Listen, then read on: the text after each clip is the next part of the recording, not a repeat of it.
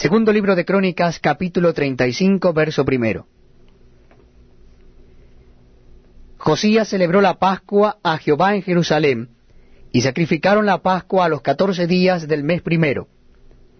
Puso también a los sacerdotes en sus oficios, y los confirmó en el ministerio de la casa de Jehová. Y dijo a los levitas que enseñaban a todo Israel, y que estaban dedicados a Jehová, Poned el arca santa en la casa que edificó Salomón, hijo de David, rey de Israel, para que no la carguéis más sobre los hombros. Ahora servid a Jehová vuestro Dios y a su pueblo Israel.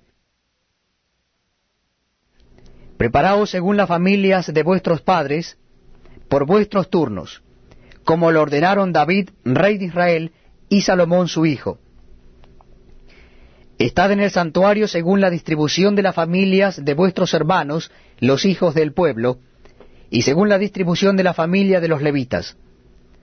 Sacrificad luego la Pascua, y después de santificaros, preparad a vuestros hermanos para que hagan conforme a la palabra de Jehová dada por medio de Moisés. Y dio el rey Josías a los del pueblo ovejas, corderos y cabritos de los rebaños, en número de treinta mil, y tres mil bueyes para toda la Pascua, para todos los que se hallaron presentes. Esto de la hacienda del rey. También sus príncipes dieron con liberalidad al pueblo y a los sacerdotes y levitas. Hilcías, Zacarías y Jehiel, oficiales de la casa de Dios, dieron a los sacerdotes para celebrar la Pascua dos mil seiscientas ovejas y trescientos bueyes. Asimismo Conanías y Semaías y Natanael sus hermanos, y Asabías, Jehiel y Josabad, jefe de los levitas, dieron a los levitas para los sacrificios de la Pascua cinco mil ovejas y quinientos bueyes. Preparado así el servicio, los sacerdotes se colocaron en sus puestos y asimismo los levitas en sus turnos, conforme al mandamiento del rey. Y sacrificaron la Pascua, y esparcían los sacerdotes la sangre recibida de mano de los levitas, y los levitas desollaban las víctimas. Tomaron luego del holocausto para dar conforme a los repartimientos de las familias del pueblo, a fin de que ofreciesen a Jehová según está escrito en el libro de Moisés, y asimismo tomaron de los bueyes. Y asaron la Pascua al fuego conforme a la ordenanza, mas lo que había sido santificado lo cocieron en ollas, en calderos y sartenes, y lo repartieron rápidamente a todo el pueblo. Después prepararon para ellos mismos y para los sacerdotes, porque los sacerdotes hijos de Aarón estuvieron ocupados hasta la noche en el sacrificio de los holocaustos y de las grosuras. Por tanto los levitas prepararon para ellos mismos y para los sacerdotes hijos de Aarón.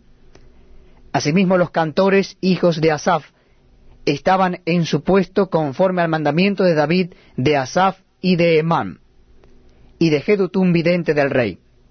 También los porteros estaban a cada puerta, y no era necesario que se apartasen de su ministerio, porque sus hermanos, los levitas, preparaban para ellos. Así fue preparado todo el servicio de Jehová en aquel día, para celebrar la Pascua y para sacrificar los holocaustos sobre el altar de Jehová, conforme al mandamiento del rey Josías. Y los hijos de Israel que estaban allí celebraron la Pascua en aquel tiempo, y la fiesta solemne de los panes sin levadura por siete días. Nunca fue celebrada una Pascua como esta en Israel desde los días de Samuel el profeta, ni ningún rey de Israel celebró Pascua tal como la que celebró el rey Josías, con los sacerdotes y levitas y todo Judá e Israel, los que se hallaron allí juntamente con los moradores de Jerusalén.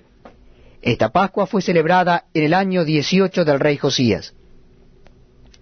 Después de todas estas cosas, luego de haber reparado Josías la casa de Jehová, Necao, rey de Egipto, subió para hacer guerra en Carquemis, junto al Éufrates, y salió Josías contra él.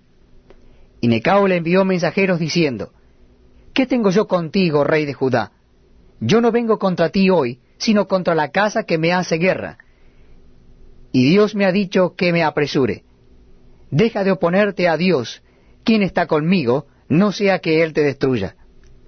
Mas Josías no se retiró, sino que se disfrazó para darle batalla, y no atendió a las palabras de Necao, que eran de boca de Dios, y vino a darle batalla en el campo de Megiddo. Y los flecheros tiraron contra el rey Josías. Entonces dijo el rey a sus siervos, Quitadme de aquí, porque estoy gravemente herido. Entonces sus siervos lo sacaron de aquel carro, y lo pusieron en un segundo carro que tenía, y lo llevaron a Jerusalén, donde murió. Y lo sepultaron en los sepulcros de sus padres. Y todo Judá y Jerusalén hicieron duelo por Josías. Y Jeremías endechó en memoria de Josías. Todos los cantores y cantoras recitan esas lamentaciones sobre Josías hasta hoy.